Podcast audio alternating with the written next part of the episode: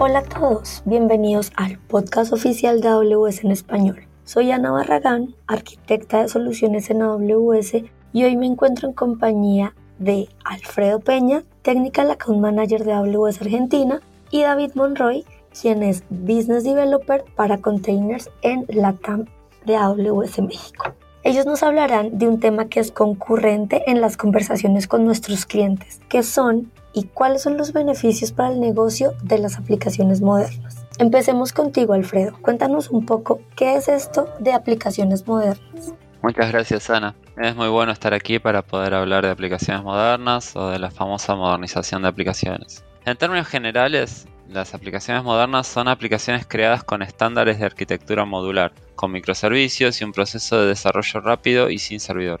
Por lo tanto, permiten una agilidad inmensa, reducción en el TCO, aceleran la innovación de la empresa y se reduce finalmente el tiempo de comercialización. Cuando hablamos de aplicaciones modernas, hablamos de usar el máximo de la nube para nuestro beneficio como desarrolladores. Es decir, Estamos hablando de usar servicios administrados de contenedores como Elastic Container Service y EKS, ejecución de código sin servidor como Lambda, o administración de base de datos como DynamoDB y Aurora Serverless. Porque con servicios como estos, no es necesario preocuparse por la administración de infraestructura y las empresas pueden usar esa libertad que obtuvieron para pensar en su código y cómo ese mismo código les brindará más valor comercial para los clientes finales. Otra característica muy importante de las aplicaciones modernas es el uso masivo de DevOps en la empresa, lo que les permite tener aún más velocidad de entrega y reducir los errores en la producción. En fin, la combinación de todo esto brinda el verdadero poder de la nube. Gracias, Alfredo. Eh, David, bienvenido. De tu lado, ¿quisieras complementar lo que mencionó Alfredo? Muchas gracias, Ana, Alfredo. Para complementar los puntos anteriores, me gustaría explorar una pregunta recurrente de nuestros clientes. ¿Por qué deberíamos usar y hablar de modernización con ellos? Las empresas necesitan tener ventajas competitivas, digitalizar sus negocios e innovar lo más rápido posible. La mejor manera de lograrlo es modernizando sus procesos de TI mediante la adopción de arquitecturas modulares, con ciclos de lanzamiento rápidos, unidades de desarrollo más pequeñas, automatización de procesos y mejora continua de sus sistemas. Por ejemplo, un estudio de McKinsey de 2019 estableció que mejorar la agilidad, reducir el tiempo de comercialización y reducir los costos es una prioridad para las tres cuartas partes de los CEOs. Además, un estudio de Gartner muestra que el 79% de los CIOs cree que la digitalización de sus negocios hace que sus departamentos de TI estén más preparados para el cambio. Excelente. Hoy tenemos diferentes beneficios como se menciona en Time to Market y optimización de costos. David, cuéntame, ¿podemos saber qué retornos perciben realmente las empresas cuando utilizan estas tecnologías? En efecto, tenemos varias historias de éxito que demuestran los beneficios que han obtenido nuestros clientes al modernizar sus aplicaciones y sus plataformas de TI con AWS. Tomemos por ejemplo el caso de Replay en Chile, quienes redujeron sus costos operativos en un 52%, o bien el caso de Bancolombia, quienes redujeron el tiempo de despliegue de nuevas aplicaciones de 20 días a solamente 2 horas. Estos son solo algunos ejemplos de cómo las empresas ganan agilidad y eficiencia al poner nuevos servicios a disposición de usuarios y clientes. Adicionalmente, la gran mayoría de los clientes con los que platicamos y que acuden a nosotros para satisfacer la creciente demanda de sus clientes, buscan maneras de escalar y garantizar la disponibilidad de sus servicios. Aplicaciones monolíticas en las que los componentes de la solución, como la interfaz del cliente, el procesamiento, el acceso a la base de datos y todos los demás servicios, forman parte de una sola aplicación, digamos grande. El costo de mantenimiento, el tiempo de implementación, el tiempo de recuperación, los puntos de falla y la dependencia de sistemas antiguos que son difíciles de mantener terminan siendo una barrera para que las empresas innoven y atiendan a sus clientes dentro de este nuevo conjunto de necesidades. La modernización en este caso se convierte en un caso de supervivencia. Y por último, uno de los puntos más importantes, el tema de la seguridad. La seguridad es parte fundamental del ADN de las aplicaciones modernas. Ya nacen siguiendo los estándares de seguridad, con menos superficie de ataque, con un tiempo de recuperación más corto y utilizando plataformas que siguen los estándares de cumplimiento y mecanismos de monitoreo y observabilidad más eficientes. Este y los anteriores son motivos para que las empresas se planteen seriamente modernizar sus aplicaciones. David ya lo dijo todo, pero solo para portear mis dos centavos, en general vemos un retorno de inversión por medio del 88% en 36 meses. Pero hemos informado públicamente de casos como Live Nation, que en 17 meses logró una reducción de costos del 58%, aumentó la innovación de la empresa en 10 veces, es decir, comenzó a ofrecer características y productos 10 veces más rápido de lo que ofrecería con otras metodologías, sin mencionar la reducción de costos del 58% en sus cargas de trabajo que pudo obtener. Súper interesante. Eh, Alfredo, ¿nos podrías contar un poco más sobre cómo pueden las empresas implementar este tipo de nueva filosofía de trabajo de las aplicaciones modernas? Claro, hoy en día todas las empresas han buscado incesantemente la transformación digital de sus negocios y la tecnología ha dejado de ser un gasto para ser realmente un motor de nuevas oportunidades, ayudando cada vez más a poner nuevas ideas de una manera cada vez más rápida en manos de los clientes que son cada vez más exigentes. Pensando este, en este escenario, las empresas deben adoptar tres pilares de transformación digital. Los procesos, las herramientas, o sea, la tecnología, y las personas. Es decir, necesita someterse a una transformación interna para poder atender a esta audiencia de la que, hablamos de hablar. Hablando del primer pilar de los procesos, la empresa necesita empezar a adoptar prácticas de desarrollo ágiles, como la formación de equipos, el uso de Kanbans, Safe y Scrum, lo que prefieran en realidad, pero que reduzca el número de aprobaciones y la burocracia, haciendo que las decisiones sean más rápidas y ligeras.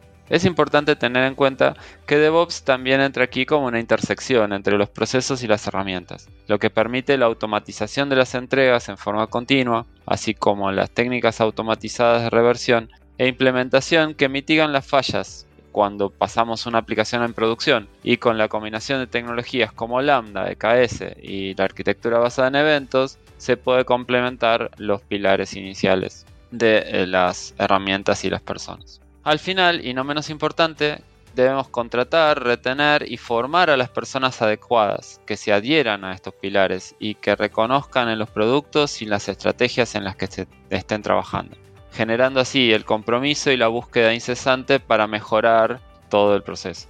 En términos generales, lo que he dicho no es fácil de poner en práctica, pero siguiendo esta estrategia hay una gran posibilidad de lograr lo mejor de las aplicaciones modernas. Recuerden que estamos hablando de una empresa, pero los tres pilares pueden y deben colocarse en equipos pequeños, escuadrones. Es decir, no se debe intentar poner esta revolución de una vez en la empresa, sino ponerla rápidamente en un producto y probarlo para ganar tracción. Y una vez que funcionó como piloto en un producto, se difunde esto a los otros productos de la compañía y se aumenta la velocidad poco a poco. Súper interesante. David, desde tu punto de vista, ¿cómo podemos implementar esta filosofía de trabajo de aplicaciones modernas? Ese es un punto muy importante. Cuando hablamos de modernización, podemos pensar que lo principal es el cambio tecnológico, pero como se mencionó anteriormente, los pilares de las personas y de los procesos podrían resultar los más desafiantes a lo largo del, en el camino de la modernización. Por esa razón, la decisión de modernización debe ser planteada desde un enfoque proactivo, evitando lo más posible los escenarios reactivos o de último momento, contando en todo momento con el apoyo del equipo de liderazgo o de sponsorship, de tal forma que permita asegurar su éxito. Además, los equipos involucrados en el proceso de modernización deben estar capacitados para que tengan un nivel de conocimiento que facilite el cambio. La mejor estrategia para crear una cultura de modernización es comenzar con proyectos pequeños, pero que puedan traer beneficios de una manera rápida e impactante. Los proyectos pequeños permiten resultados rápidos, con recuperaciones ágiles en caso de fallas, por lo que son la mejor manera de comenzar con el proceso de habilitación de equipos y procesos. Los planes a largo plazo y los proyectos cortos con resultados rápidos son una buena fórmula para el éxito que pueden darnos más credibilidad durante el proceso de modernización. Súper. Profundizando un poco más, ¿qué es y cómo sería una arquitectura sin servidor o de microservicios? En efecto, para responder la pregunta, partamos de la base de cómo ayudamos a las empresas a seleccionar la mejor plataforma, ya que decidirse por el tipo de arquitectura no solo considera factores técnicos, sino que además debe incluir capacidades organizacionales de los equipos y cuánto esperan administrar u operar de dicha plataforma. Existe Working Backwards, o en una traducción literal, trabajar hacia atrás, la cual aplicamos durante la definición de la arquitectura. En primer lugar, identificamos las necesidades del cliente a través de la revisión de factores tales como su estrategia de negocios, los niveles de conocimiento técnico, el tamaño de sus equipos y su presupuesto. Y posteriormente sugerimos qué arquitectura podría ser la más apta. Se estima que el 80% de las empresas que utilizan contenedores o serverless lo hacen de forma combinada y que dicha combinación puede ser la mejor manera de abordar los factores anteriormente descritos para satisfacer eficazmente sus necesidades. Más adelante profundizaremos en el tema de las arquitecturas. La idea es crear más sesiones para detallar cada componente. En el caso específico de contenedores, el objetivo es dividir la aplicación monolítica o monolito en pequeñas partes llamadas microservicios, lo cual requiere de un análisis de la aplicación a nivel de código planteando una estrategia de refactorización que permita su ejecución desde un contenedor o un conjunto de ellos. Contamos con varias herramientas que permiten acelerar este proceso, como AWS Microservice Extractor for .NET, así como AWS App to Container. Estas herramientas reducen el tiempo de migración monolítica, acelerando la obtención de beneficios en el menor tiempo posible y de una manera flexible. Las plataformas de contenedores de AWS cuentan con una estrategia, perdón, con una estrecha integración con el ecosistema de AWS en términos de red, almacenamiento, base de datos, seguridad y observabilidad. Además se cuentan con diferentes opciones de entorno de operación que van desde implementaciones en un servidor on-premises, es decir, dentro del centro de datos del cliente, mediante SS Anywhere y EKS Anywhere, hasta entornos multizona con alta disponibilidad, sin sacrificio de la experiencia de administración típica en AWS. Esto por el lado de containerización y por el lado de arquitectura sin servidor, ¿qué podríamos agregar? Las plataformas de gestión de contenedores de AWS Amazon Elastic Container Service o simplemente Amazon ECS y Amazon Elastic Kubernetes Service o simplemente Amazon IKS ofrecen al cliente una experiencia administrada, la cual le permite centrarse en la creación y administración de aplicaciones, en lugar de operar la infraestructura subyacente. Sin embargo, el cliente tiene también la posibilidad de administrar su propia infraestructura desde un punto de vista self-managed, a través de herramientas como Docker o Kubernetes. Esto al ejecutarlas directamente en instancias de S2 o EC2 de Amazon. Utilizando Amazon ECS y Amazon EKS, es posible evolucionar el entorno de contenedores a un modelo serverless mediante una herramienta llamada Fargate, que abstrae la capa de administración de infraestructura del contenedor. Complementando lo que dice David, al usar una arquitectura sin servidor, los desarrolladores pueden dedicarse a su función principal, sin preocuparse por la administración y el funcionamiento de los servidores o los entornos de ejecución en la nube o en sus instalaciones. Esta reducción de tareas permite a los desarrolladores recuperar tiempo y energía para invertir en el desarrollo de productos, para hacerlos increíbles, escalables y confiables. Las aplicaciones sin servidor se basan en eventos, generalmente, y se acoplan libremente a sistemas de mensajería o APIs independientes de la tecnología. Este código entonces corre en respuesta a un evento, como un cambio de estado o una solicitud de un punto final. El acople, la dependencia entre los componentes resulta débil y generalmente se realiza de forma síncrona, lo que aporta mayor resiliencia a la aplicación porque si un componente falla, las otras aplicaciones y las reglas de negocio siguen funcionando. Restaurando el servicio o microservicio que se detuvo, reanuda las actividades sin perder ningún evento. Además, por supuesto, esta arquitectura aporta otros beneficios, como la reducción de costos en el consumo de la nube, la escalabilidad flexible y una alta disponibilidad automatizada. Muy bien, eh, entonces, ¿Cuál es la principal diferencia entre microservicios y sin servidor? ¿Cuándo debo usar uno? ¿Cuándo debo usar el otro? Qué buena pregunta, Ana. Como mencionamos antes, debemos considerar varios factores en esta selección. Comprendo que tener un bus de servicio unificado brindará flexibilidad para elegir la mejor tecnología para ejecutar cada parte de la solución, la cual se puede transformar en eventos y posteriormente se puede ejecutar en contenedores.